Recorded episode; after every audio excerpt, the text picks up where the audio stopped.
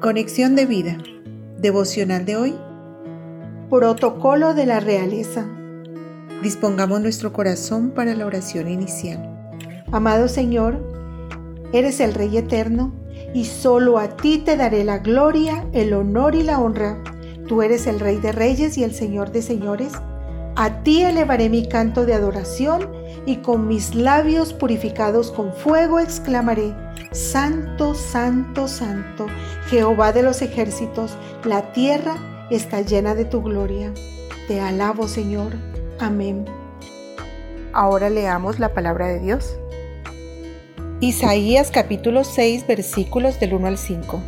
En el año que murió el rey Usías, vi yo al Señor sentado sobre un trono alto y sublime, y sus faldas llenaban el templo. Por encima de él había serafines, cada uno tenía seis alas, con dos cubrían sus rostros, con dos cubrían sus pies, y con dos volaban. Y el uno al otro daba voces diciendo, Santo, Santo, Santo, Jehová de los ejércitos, toda la tierra está llena de su gloria y los quiciales de las puertas se estremecieron con la voz del que clamaba, y la casa se llenó de humo. Entonces dije, ay de mí, que soy muerto, porque siendo hombre inmundo de labios y habitando en medio de pueblo que tiene labios inmundos, han visto mis ojos al Rey, Jehová de los ejércitos. La reflexión de hoy nos dice, Pertenecer a una familia real tiene múltiples privilegios, como lo es el poder, la riqueza y lujos, pero también significa seguir ciertas reglas, muchas de las cuales insólitas.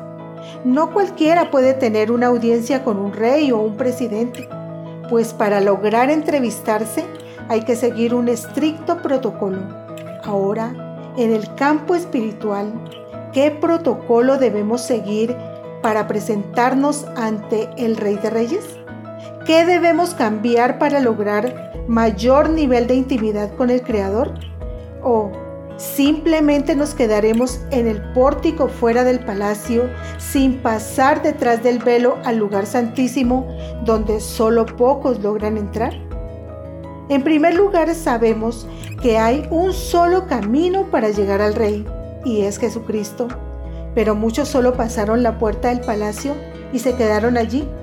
Sin embargo, para entrar en la recámara del rey y permanecer en la intimidad del lugar santísimo, debemos dejar de ser como somos, villanos, y acomodarnos a los protocolos del reino de Dios, porque muchas veces pretendemos que el rey se acomode a nuestra manera de ser, de pensar y de actuar nos aferramos a los prototipos mundanos y nos repetimos, yo soy así y punto. Y no queremos aprender cómo llegar al rey, mucho menos ofrendar lo que él pide. Si no tienes nada que ofrecerle, pues ofrécete a ti mismo en obediencia, santo y agradable a nuestro rey.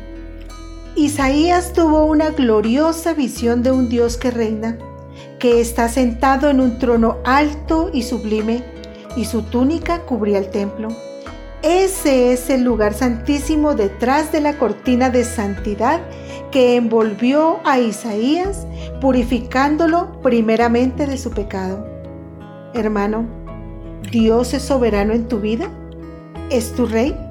Seamos sobresalientes aprendiendo el protocolo para entrar al rey y ser parte de sus escogidos.